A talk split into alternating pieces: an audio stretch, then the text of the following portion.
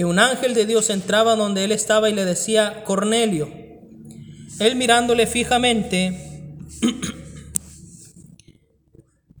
y atemorizado dijo, ¿qué es, Señor? Y le dijo, tus oraciones y tus limosnas han subido para memoria delante de Dios. Envía pues ahora a hombres a Jope y haz venir a Simón el que tiene por sobrenombre Pedro. Este posa en casa de cierto Simón Curtidor que tiene su casa junto al mar. Él te dirá lo que es necesario que hagas. Ido el ángel que hablaba con Cornelio, este llamó a dos de sus criados. Perdón. Y a un devoto soldado de los que le asistían, a los cuales envió a Jope después de haberle contado todo. Y al día siguiente, mientras ellos iban por el camino y se acercaban a la ciudad, Pedro subió a la azotea para orar cerca de la hora sexta. Y tuvo gran hambre y quiso comer, pero mientras le preparaban algo, le sobrevino un éxtasis. Y vio el cielo abierto y que descendía algo semejante a un gran lienzo que atado de las cuatro puntas era bajado a la tierra, en el cual había de todos los cuadrúpedos terrestres y reptiles y aves del cielo, y le vino una voz, levántate Pedro, mata y come. Entonces Pedro dijo, Señor, no, porque ninguna cosa común o inmunda he comido jamás. Volvió la voz a él la segunda vez, lo que Dios limpió no lo llames tú común. Esto se hizo tres veces y aquel lienzo volvió a ser recogido en el cielo. Y mientras Pedro estaba perplejo dentro de sí sobre lo que significaría la visión que había visto, he aquí los hombres que habían sido enviados por Cornelio, los cuales preguntando por la casa de Simón llegaron a la puerta. Y llamando preguntaron si moraba allí un Simón que tenía por sobrenombre Pedro.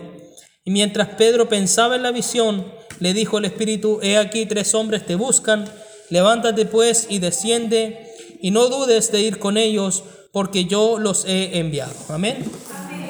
Pueden tomar sus asientos y Dios continúe bendiciendo nuestras vidas. Amén. Ha sido un culto maravilloso, un culto de bendición. Y sé que el Señor nos seguirá bendiciendo. Amén. Muchas veces em, cuando hemos leído este texto, em, yo creo que claramente cada uno de nosotros, cuando se nos es anunciado este mensaje, se nos viene a la mente en realidad como Pedro más adelante, él dice, me doy cuenta en realidad de que Dios no hace excepción de personas. Amén. Dios en ningún momento, desde un principio, eh, ha querido a nosotros desecharnos, por el contrario, por eso que Dios le dice, ¿cierto?, a Abraham, cuando hemos visto, ¿cierto?, en los estudios bíblicos, en ti serán benditas todas las familias de la tierra. Cuando dice en ti serán benditas todas las familias, no quiere decir solamente a la nación de Israel y a las familias que están en Israel, sino que también para nosotros, los gentiles, amén. A lo mejor algunos pueden tomar este, este texto de lo que hemos visto, del lienzo, ¿cierto? Que, que es, ¿cierto? Abierto. Y lo toman como excusa para poder, ¿cierto? Comer cuanto se les ponga por delante en la mesa. Algunos dicen, bueno, si el Señor dice que ya no llame impuro a lo que Él ha purificado, entonces puedo comer sangre, puedo comer prietas, puedo comer a lo mejor la carne del cerdo, ¿cierto? Y los derivados del cerdo, cuando el Señor en realidad en algún momento le prohibió comer ciertos tipos de alimentos a los israelitas. Amén. Mi esposa siempre me, ha dicho, cada vez que tú comes cerdo es como que te cae mal, te enfermas. Y eh, yo creo que son las razones por las cuales el Señor también permitió y le prohibió, ¿cierto?, al pueblo de Israel comer estos alimentos porque Él esperaba, ¿cierto?, que ellos también no solamente fueran santos internamente, sino que también se notara para afuera ese, esa obediencia delante de Dios, amén. Pero yendo al, contexto de lo que vamos a ver ahora, tenemos que darnos cuenta de que Cornelio era un militar romano, ¿cierto? Él era un gentil, era una persona pagana, una persona que no conocía al Dios como lo conocemos nosotros o como le conocieron los discípulos, sino que él conocía a Dios, era piadoso y sincero, pero según la luz que él tenía. Es como, no sé si usted ha escuchado, a veces la gente dice, yo amo a Dios pero a mi manera, o yo conozco a Dios a mi forma. Eh, y claro, pero no es a la forma de como nosotros queramos que Dios sea conocido. Amén. Dios Él se ha manifestado a través de la naturaleza, se ha manifestado a través de la escritura, se ha manifestado por medio de Jesucristo y son las fuentes que nosotros tenemos para darnos cuenta cómo es Dios. Dios no solamente es amor, dice también su palabra, que Él es fuego consumidor, que Él es como un padre que a su hijo lo castiga y lo reprende. Y muchas veces la gente tiene este concepto del Dios que es solamente amor. Días atrás conversaba con una persona que me decían eso. Eh, no, para mí Dios es solamente es amor, Él cómo puede permitir la maldad y tantas cosas que a veces suceden. Dios no puede traer un castigo a la gente, pero sabe la palabra del Señor dice que Él es justo que Él es un juez justo y que todas las cosas que nosotros hagamos en algún momento va a traerlo a justicia. Amén. Pero en eso nos tenemos que dar cuenta. Sabemos que todos a lo mejor en algún momento conocíamos a Dios a nuestra forma, pero cuando conocemos a Dios a la forma que Él nos, nos ¿cómo se llama? Él nos quiere revelarnos como Él es. Es como joven, en algún momento Él dijo, conozco que todo lo puedes y que no hay pensamiento que se aparte de ti. Y en algún momento más adelante él dice, yo hablaba lo que no entendía y de oída solamente te había oído, pero más ahora mis ojos te ven. Porque Dios quiere en algún momento enviar a un Pedro a la casa suya, a la casa mía, ¿cierto? Que en algún momento fuimos gentiles, que en algún momento estuvimos apartados del Señor, o a lo mejor nunca conocimos el verdadero Evangelio como lo estamos conociendo ahora. Y es donde ahí viene esta, esta revelación o esta, esta visión que Pedro tiene ¿cierto? De lo que es el lienzo con estos animales que a los ojos de él eran inmundos. Amén. Cornelio, ¿cierto? Fue el primer gentil en recibir el Evangelio por misericordia del Señor. Porque ya todos los que habían oído, los que estuvieron los 120, ¿cierto? Allá en el aposento, en el monte, eh, ellos eran todos, ¿cierto? De la nación de Israel. Y como dice aquí en la palabra del Señor, había en Cesarea un hombre llamado Cornelio, centurión de la compañía la italiana, piadoso, que veneraba a Dios con toda su casa, que daba muchas limosnas al pueblo y oraba a Dios siempre. Amén. Y dice que viene un ángel y le dice, sabes Cornelio, tus oraciones y limosnas han subido como memorial delante de Dios. Envía ahora hombres a Jope y haz venir a un Simón cierto de sobrenombre Pedro. Amén según lo que dice el, versículo 4 y el versículo 5. Hazle llamar tus oraciones y tus súplicas. ¿Sabes? Delante conversábamos con eh, la cuñada, ¿cierto?, de mi esposa. Y le decíamos, Dios siempre prepara, y, se me venía a la mente precisamente el mensaje, Dios siempre prepara a alguien para que vaya a tu casa, a lo mejor con la mejor de las intenciones, de querer almorzar, de tomarte una oncecita, de lo que sea, pero siempre Dios va a tener la oportunidad de que esté la palabra de Él con quien Dios quiera que se hable la palabra de Dios. Permiso.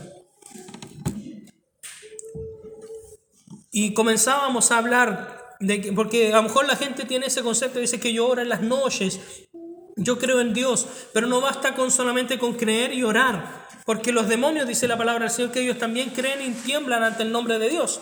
A lo mejor no le piden a Dios porque ya saben que están derrotados, que están en algún momento van a ser exterminados, en algún momento van a ir al lago de fuego y azufre. Pero nosotros aún tenemos esperanza, que es la gran diferencia.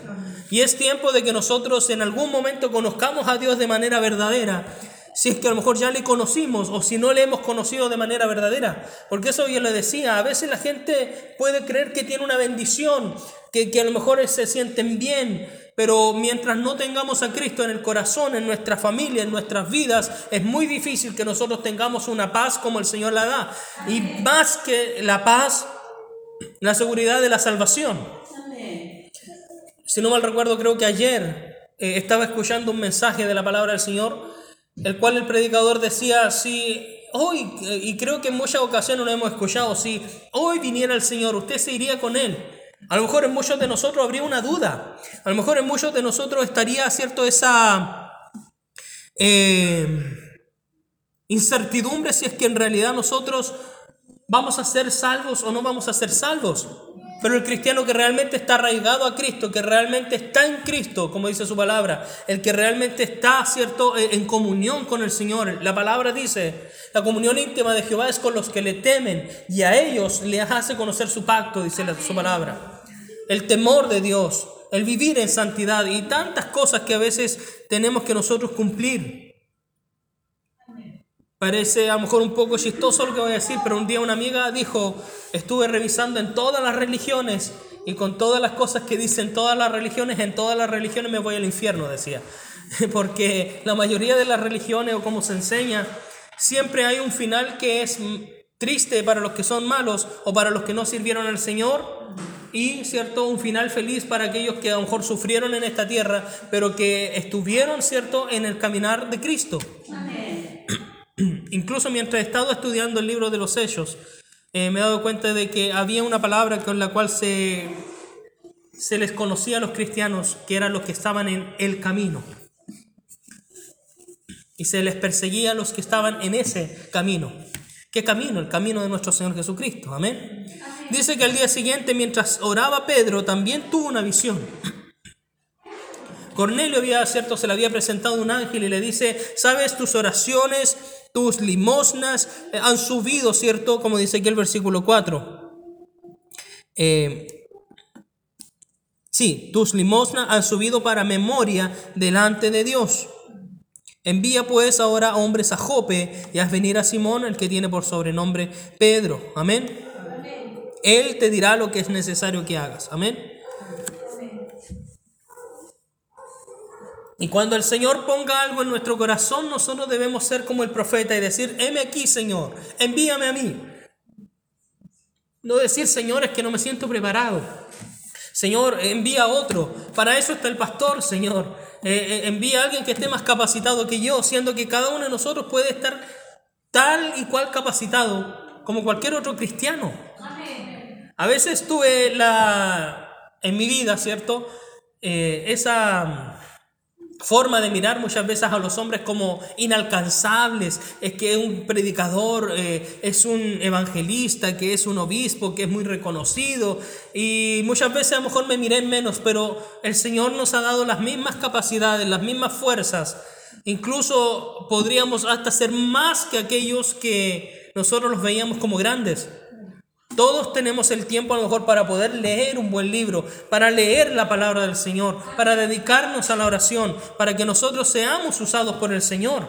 Porque si no tenemos el anhelo de ser usados, entonces estamos perdiendo nuestro tiempo no solamente en la iglesia, sino que en el Evangelio. Porque debemos ser usados por Dios. ¿Sabe? Un día yo tuvimos la oportunidad, ¿cierto?, con, mi esposa de acompañar a, a mi madre al hospital. Y en ese momento, mientras yo estaba leyendo, había algo tan fuerte en mi corazón que me decía, levántate y predica. Y yo, sabe que en un momento me sentí como, yo dije, Señor, pero ¿cómo lo voy a hacer acá? Me estaba dando vergüenza, me paré, fui al baño, eh, volví, leía y nuevamente la palabra y se me venía a la mente ese versículo que dice que nos ha sido delegada en, en este, ¿cierto? Lo que es el Evangelio. Eh, eh, esta no, no, cuando dice que me ha dado, ¿cierto? Una una encomienda, de ese Pablo. Y hay de mí si no predico esta encomienda. Hay de mí si no anuncio el Evangelio. Porque nos ha sido, cierto, dado esto maravilloso que es anunciar la palabra. Cristo mismo en algún momento dijo, cierto, ir por todo el mundo y prediquen el Evangelio donde quiera que vayan. Y sabe que era tan fuerte y que nos estábamos despidiendo y nos estábamos yendo y dije, no, ya, ¿Saben qué? Pongan un poquito de atención y comencé a hablar acerca del Evangelio de Jesucristo, del amor de Cristo y de que quienes no a lo mejor habían conocido de Cristo pudieran conocerle por medio de ese corto mensaje que a lo mejor les pude haber dado. Les decía, a lo mejor ustedes nunca más me van a ver en la vida, pero este mensaje siempre les va a estar recordando en la cabeza de que alguien sí les predicó de que alguien sí les habló. Sabe que desde ese día mi vida como que ha sido también de una manera diferente, porque a, cada instante cuando me surge alguna, eh, alguna situación en la cual conversar con alguien, aunque sea persona, persona a persona, tenemos que anunciar la palabra de Dios. No nos podemos quedar callados, no podemos, cierto, ignorar cuando el Señor a nosotros nos está haciendo un llamado. Y no nos podemos sentir ni muy grandes ni muy pequeños para anunciar la palabra del Señor. Porque anunciar la palabra no es esperar a que estemos acá arriba de este púlpito. Anunciar la palabra del Señor no es que usted está parado, ¿cierto?, con un megáfono o con un equipo para poder predicar en la calle. Hay gente que a veces pasa por al lado suyo que tiene una necesidad espiritual. Días atrás, una señora que hubo un tiempo que a lo mejor aquí venía eh, con el maestro de que la vuelta, el maestro Juan, me decía, ¿usted es nieto del pastor Marcelino? Sí, le decía, yo a lo mejor no, no recordaba bien, ella me decía que tenía una gemela, un día la saludé y no era ella, me, a lo mejor, ¿cierto? Como no sabía que tenía una gemela, pero ella me decía así como que a veces no la saludaba, pero yo pensaba que era ella y a veces no me saludaba porque no era ella, era su gemela. Y en, este, en esta situación ella me decía, eh, yo tengo ganas de asistir a una iglesia eh, con todo este tema de la pandemia. Decía, mañana nosotros tenemos culto, nos vamos a reunir, vamos a estar junto con los hermanos. decía, oh, yo quiero ir, quiero estar allá. A pesar de yo le decía, ¿usted va a alguna iglesia? Me dice que sí, pero no están haciendo cultos.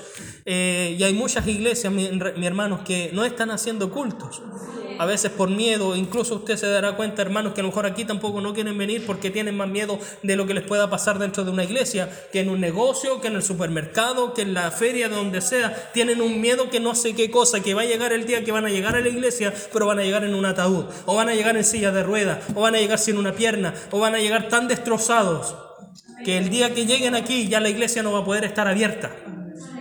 Hoy es el día, como dice la palabra del Señor. Si hoy oyes mi voz, no endurezcas tu corazón. El Señor está llamando, el Señor nos ha estado hablando de una u otra forma. Y lamentablemente dice su palabra que hay algunos que han sido predestinados, tanto para salvación como a lo mejor para perdición. Y a veces insistimos cuando a lo mejor el Señor ya los tiene marcados. Porque nuestro anhelo es que todos se salven. Nuestro anhelo es que todos puedan llegar al arrepentimiento, a, los caminos del Señor. Y se nota cuando alguien realmente tiene interés por amar al Señor, porque no basta con poner alabanza, mis hermanos. No basta. No basta con a lo mejor poner a un predicador que esté ahí, ¿cierto? Viéndolo a lo mejor a través de YouTube. No, no basta con eso. Uno tiene que tener una relación. ¿Acaso va a sentir lo que sintió ahora en su casa? Muy difícilmente. A menos que esté en una pieza aparte y que toda su familia se vaya a acampar y usted esté ahí en su pieza sin que nadie lo moleste, en la cual usted pueda derramarse en la presencia del Señor. Pero es muy difícil porque hay distracciones, que hay que cocinar para los niños, que a lo mejor el niño tiene que hacer las cosas, que ahora que están con sus clases, reuniones de apoderados online, ¿cierto? Y tantas cosas que a lo mejor uno le quita el tiempo durante el día. Pero este es el momento, como dijo el salmista, ¿cierto? Yo me alegré con los que me decían a la casa de Jehová iremos. O como dice también otra palabra del Señor, este es el día que hizo el Señor, nos gozaremos, nos alegraremos, porque es aquí donde nosotros venimos a renovar fuerzas. A lo mejor es un día o dos días en la semana, pero estos días que puedan ser como una y la dos, la segunda pila que, que esté puesta en nosotros para soportar todo lo que pueda suceder en nuestro día a día. Amén. Y sabe, dice aquí la palabra del Señor que mientras, cierto, eh, ya le había sucedido hasta Cornelio, al día siguiente dice que Pedro también tuvo una visión, vio el cielo abierto, que descendía algo semejante a un gran lienzo que atado de las cuatro puntas era bajado a la tierra, en el cual había todo tipo de cuadrúpedos y la voz le decía, Pedro mata y come. Amén. Pedro, mata y come. Entonces Pedro dice que le dijo, Señor, no, porque nunca he comido nada inmundo. Amén. Y en las leyes judías, ¿ciertos? Eh, obviamente, como le digo, hay de todo tipo de animales que no se pueden comer, por ejemplo, el cerdo, el conejo, em, reptiles, ¿cierto? Eh, bichos y tantas cosas que el hombre, el ser humano no debería comer. O en este caso, Dios, cuando separó a la nación de Israel, les dijo, estos alimentos ustedes no, no tienen que comer. Amén. Incluso marisco, tantas cosas que a veces nosotros comemos, Dios no quería que lo comieran el pueblo de Israel por, por evitar enfermedades. Por eso que Dios les dice, no habrá nadie, ninguna enfermedad de las que envié a Egipto te las daré a ti. E incluso las mujeres, todas las mujeres de ustedes, no habrá ninguna que sea estéril. Es promesa de Dios, pero esas promesas se cumplen cuando somos obedientes. Amén. Pero Pedro dice, Señor, no, porque nunca he comido cosa inmunda. Y volvió, dice la voz, a él una segunda vez y le dijo, lo que Dios limpió, no lo llames tú común. Amén. Y dice que esto sucedió tres veces. Cuando Dios muchas veces quiere hablar en nuestras vidas, yo creo que basta con una sola vez. Amén. con una sola vez, pero aquí dice que esto se hizo tres veces. Amén. Esta visión dejó desconcertado a Pedro, pero Dios ya le tenía una respuesta. Amén. A lo mejor puede haber algo para que a nosotros nos parezca, pero Señor, ¿para qué le voy a hablar a esa persona si es tan mala? Señor, ¿para qué le voy a hablar a aquel si a lo mejor me hizo daño? Señor, eh, ¿para qué voy a hablarle a tal persona si a lo mejor era parte de mi pasado? No saco nada con hablarle, a, a, lo mejor si me encuentro con un ex o una ex, ¿cierto? En este caso, la mujer, ¿cierto? Y a lo mejor el Señor te hace sentir en el momento y dile, anda y háblale de mi evangelio. Qué dura prueba, ¿cierto? Amén. Qué difícil. Sobre todo si a lo mejor tuvimos en algún momento alguna relación complicada. Y de ir y decirle, ¿sabes qué? El Señor me diste en mi corazón de decirte que, que Él te ama y, o como lo que Dios ponga en tu corazón.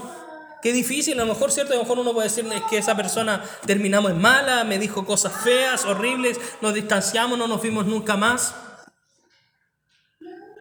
O aunque hayas terminado en buena, o a lo mejor un amigo que en algún momento te traicionó y te hizo lo peor del mundo. O un familiar. Si Dios te pone en el corazón de hablarle, incluso un día estábamos ahí en la pieza con mi mami y Marcelo justo llegó, se acercó, se sentó y yo le dije, Marcelo, Dios te ama, Él te está esperando.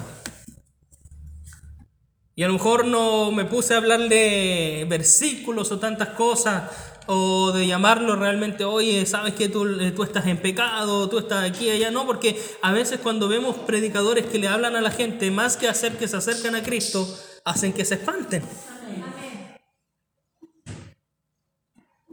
Y yo tengo la esperanza, por eso le digo, en relación a lo que decía antes, yo sé que hay una predestinación que Dios, como dice el salmista, mi embrión, ¿cierto? Vieron tus ojos. O sea, los ojos del Señor me vieron cuando yo era un embrión y ya me había destinado para ser llamado hijo suyo. Incluso mientras he leído, estoy leyendo un libro que se llama El Pastor como Predicador.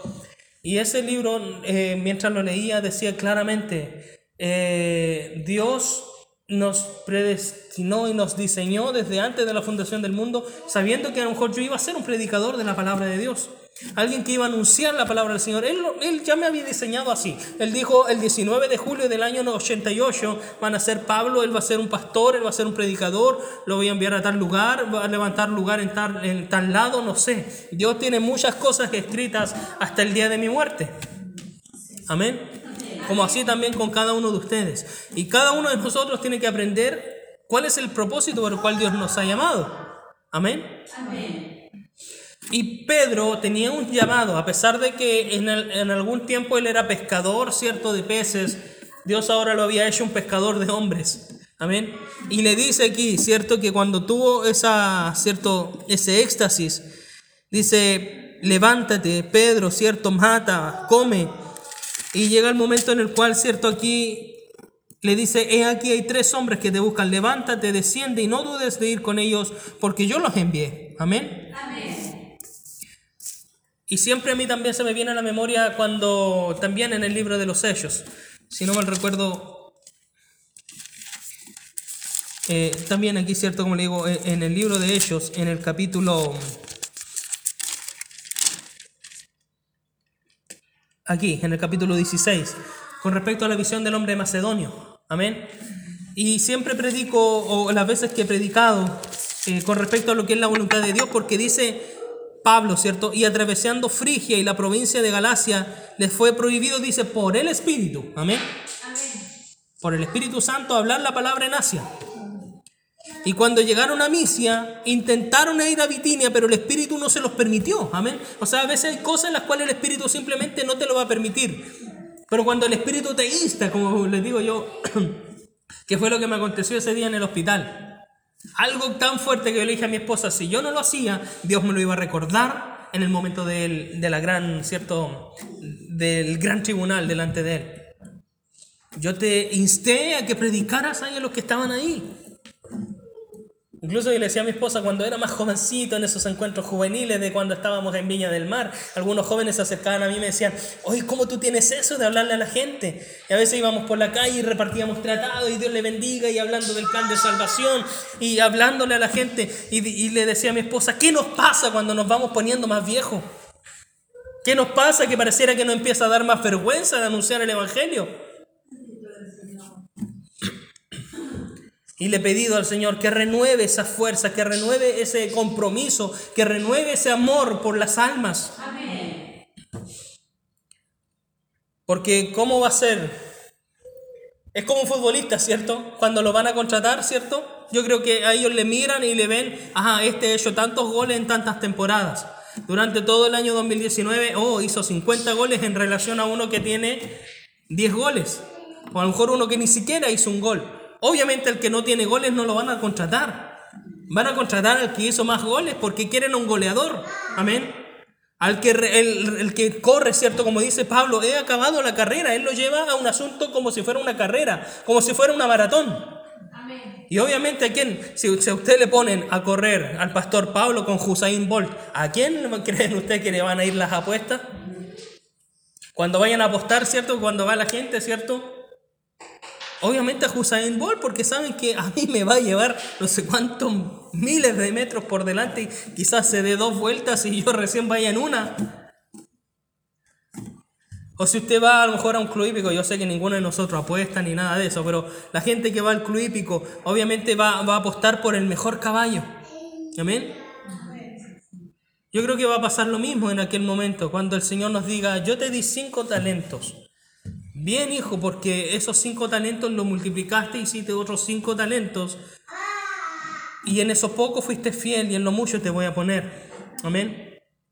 O a lo mejor va a llegar usted con un talento y le va a decir, sabes que Señor, yo sabía que tú eres un Dios que es fuego consumidor, que con su palabra penetra hasta lo más profundo de nuestros huesos, que tu palabra es como martillo que rompe, como espada que corta. Tuve miedo y aquí está tu talento, no lo usé, Señor.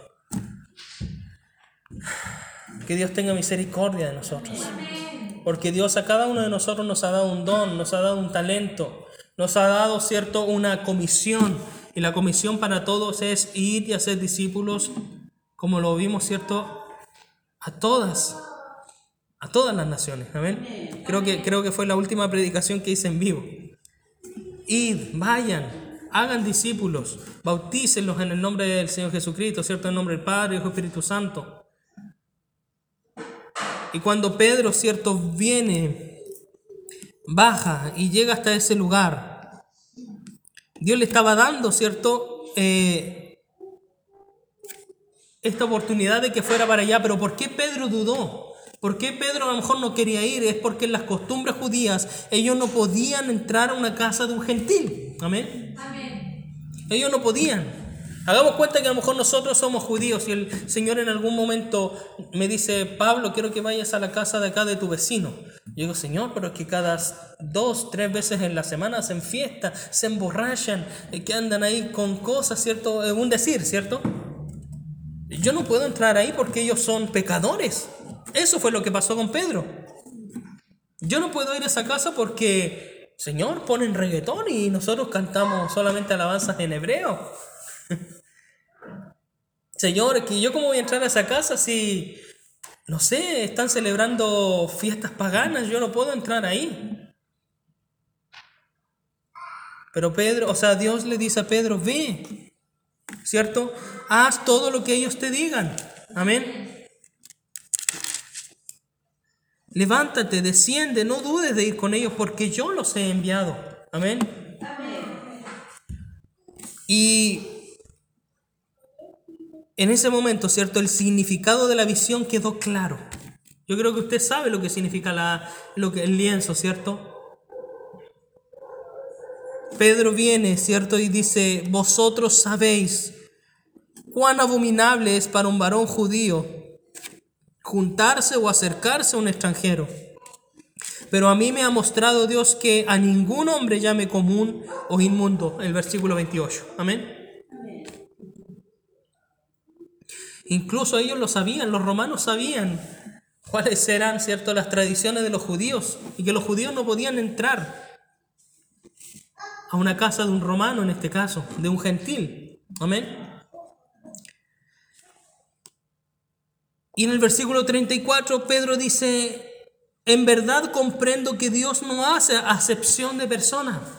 Amén. Amén. Dios a ninguno de nosotros nos va a mirar, ¿cierto?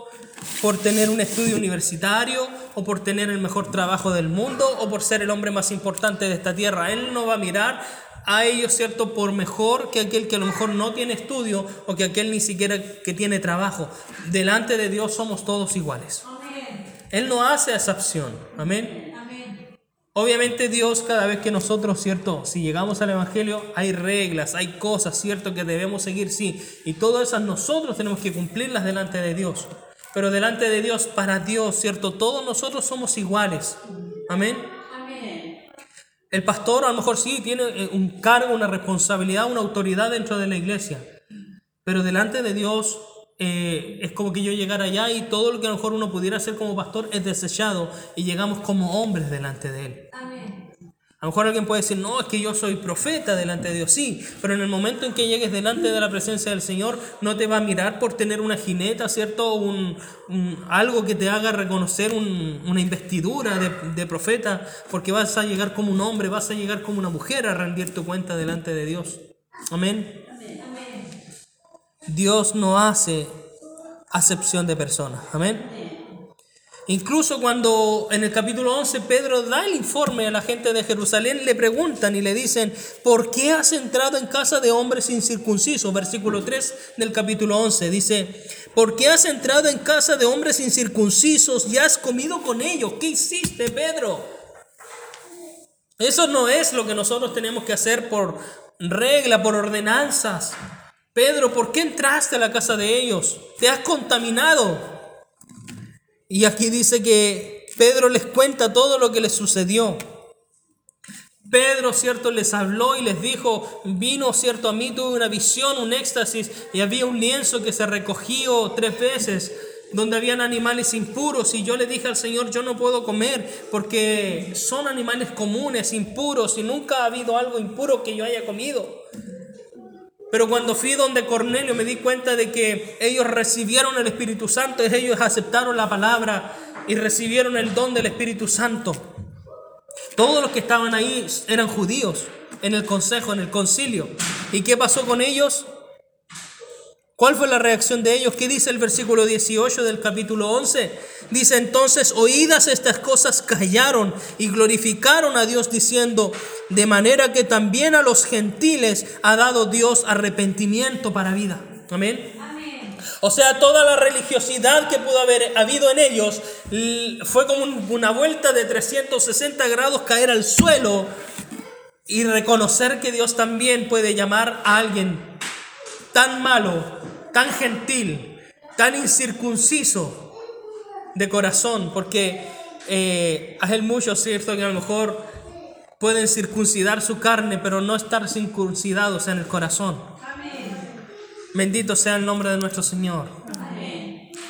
Y para ellos fue tal la sorpresa que como leemos acá, callaron, pero a la vez glorificaron a Dios diciendo que también a los gentiles Dios les había dado el arrepentimiento. Amén. ¿Qué podemos concluir de todo esto? Que a lo mejor esto no, no, no, lo lleva de manera textual a lo que es el tema de la, de la alimentación, ¿cierto? Incluso más adelante la palabra del Señor dice eh, que todo lo que el hombre coma, ¿cierto? Incluso Jesús le dijo, lo que uno coma, todo termina yendo al baño. Amén.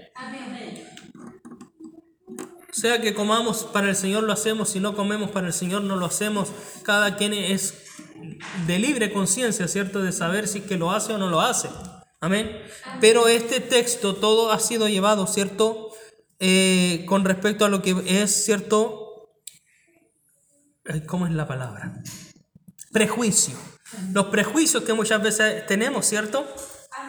Porque aquí a lo mejor como iglesia siempre se ha enseñado que no, que si alguien viene, no, no en esta iglesia, a lo mejor en varias iglesias cuando vamos, o a lo mejor cuando usted llegó por primera vez a una iglesia, a lo mejor usted llegó con un busito, un pantaloncito, y no la dejaron entrar porque no venía con falda, porque no venía con un vestido. Amén. Amén. Pastor Pozo a mí siempre me decía, ¿sabes que aquí a veces llegan jovencitas, señoritas que llegan con pantalones? Yo nunca les he hablado del tema del pantalón. Porque solitas se va dando cuenta y van mirando alrededor y se empiezan a sentir incómodas porque todas las demás vienen de la forma como tienen que venir a servir a su Señor. Algunos dicen, claro, sí, obviamente el- la vestimenta no salva a nadie, pero el que es salvo sabe cómo vestirse, mi hermano, sabe cómo glorificar al Señor aún en su vestimenta. Amén. Porque cuando somos una nueva criatura no solamente lo hacemos por dentro, sino que también por fuera. Amén. A pesar de que ese igual en realidad es otro tema, pero de lo que estamos hablando, ¿cierto? El Padre también limpia a los que son de afuera. Amén. A los extranjeros, a los, ex- eh, a los gentiles, a los que realmente le buscan, porque Él no hace excepción de personas. A lo mejor le están buscando de una manera errada. Amén. A lo mejor dirán algunos, no, es que yo creo en Dios, pero también en, en San Sebastián. Y es ahí donde uno tiene que decirle, oye, ¿sabes que la palabra me enseña de que hay un solo Dios y un solo mediador? No está ni María, no está ni el santo tanto, ni el santo, ¿cierto?, de devoción de nada, no. Solamente en Cristo nosotros podemos tener, ¿cierto?, salvación y solamente por medio de Cristo podemos llegar al Padre. Tratar de rescatar aquellas almas en el poder del Espíritu Santo. Sabemos que no es por nuestras fuerzas, como dice Zacarías, no es con espada, no es con ejército. Esta lucha es espiritual, con el Espíritu Santo de Dios. Amén. Así que, mi hermano, si el Señor hoy día te dice, levántate, mata y come, en el sentido espiritual, hermano, mata y come. Amén. ¿Tú entiendes lo que estoy diciendo? Allá hay un médico que siempre nos dice, el cubano dice, tú entiendes lo que estoy diciendo cada vez que él nos habla mata, come. Pedro dijo, Señor, que esto es inmundo, yo no puedo acercarme a ello, ni siquiera lo he- nunca he comido nada impuro. Esto tampoco a nosotros nos tiene que dar cabida para decir, bueno, es que a lo mejor van a hacer una fiesta yo voy a ir a una fiesta, ¿cierto? Y vamos a tomar y nos vamos a servir, ¿cierto? Total, a lo mejor ahí en, en una de esas conquisto a alguien. No, no es tanto para eso. Porque aquí el contexto de donde estaban ellos era totalmente diferente, porque estaban todos reunidos para poder escuchar a Pedro. Amén. A lo mejor se va a dar una oportunidad en la cual tú le hables a tus familiares, a algún amigo, a quien sea, compañeros de trabajo, pero no en un contexto, por así llevarlo a la palabra, de mundanalidad, sino que en un momento en el cual te permitan hablar de las cosas de Dios. Amén. Yo días atrás le conversaba a mi esposa y yo le decía, en ese tiempo que murió la inspectora Laura, y yo nunca pensé que a lo mejor a mí me iban a decir, haga el servicio, haga una oración, haga algo. Incluso mi esposa siempre me dice, ¿y por qué te conocen tanto? ¿Y por qué te, te ubican tanto? Y es por eso, porque Dios va dando las chances para poder hacer ciertas cosas. A veces han venido gente para acá, pastor, necesito oración, pastor, que mi hijo no, no puede dormir, que está viendo cosas y tantas cosas que suceden. O me dicen, pastor, necesito, si es que usted puede ir para allá a hacer un servicio, se murió un familiar. Y, y uno a veces se pregunta el por qué. Vienen donde uno, ¿cierto? Pero ¿qué dice el Señor? No los rechaces, porque ellos también, Dios tiene un plan también para purificarlos. Si alguien viene a ti porque necesita algo espiritual, no dudes en prestarle ese auxilio, ese auxilio espiritual. Si también a lo mejor necesitan de ti algo material, un pan, un kilo de azúcar, tampoco, no lo niegues. Pero si vienen donde ti a decirte, sabes, tenemos tal cosa, vamos a celebrar aquí y allá, y tú dices, bueno, eh, es como cuando un día Cristian incluso me preguntó, me dijo, ¿usted jugaba la pelota? Sí, le dije yo. Pero hasta el día en el cual el Señor me dijo que me retirara. Y yo le decía al Señor, Señor, pero si yo cada vez que hago un gol me voy hasta la esquina, levanto las manos, te doy gloria a Dios. Y cuando empezábamos el partido le entregaba tratados a todos. Pero Dios tuvo que quebrarme un tobillo para yo darme cuenta que yo no había sido llamado para eso. Incluso yo le decía días atrás a mi esposa con todo esto que pasó con Maradona. Yo decía, imagínate, a lo mejor yo hubiera sido bueno, bueno, bueno para jugar a la pelota. ¿Qué viene con la fama? La idolatría de las demás personas. Aunque él haya dicho, no, no, no, pero igual le hicieron una iglesia, mi hermano. ¿Cuánta gente a lo mejor a veces se desespera para que tú le des un autógrafo o por querer sacarse una foto? El único que tiene que ser engrandecido y glorificado tiene que ser Dios. Por eso que Dios nos saca de esas cosas, de ese mundo, para que ahora anunciemos las virtudes de aquel que nos llamó de las tinieblas a su luz admirable, como dice su palabra. Amén. Pongámonos en pie, vamos a orar al Señor y a darle gracias por su palabra.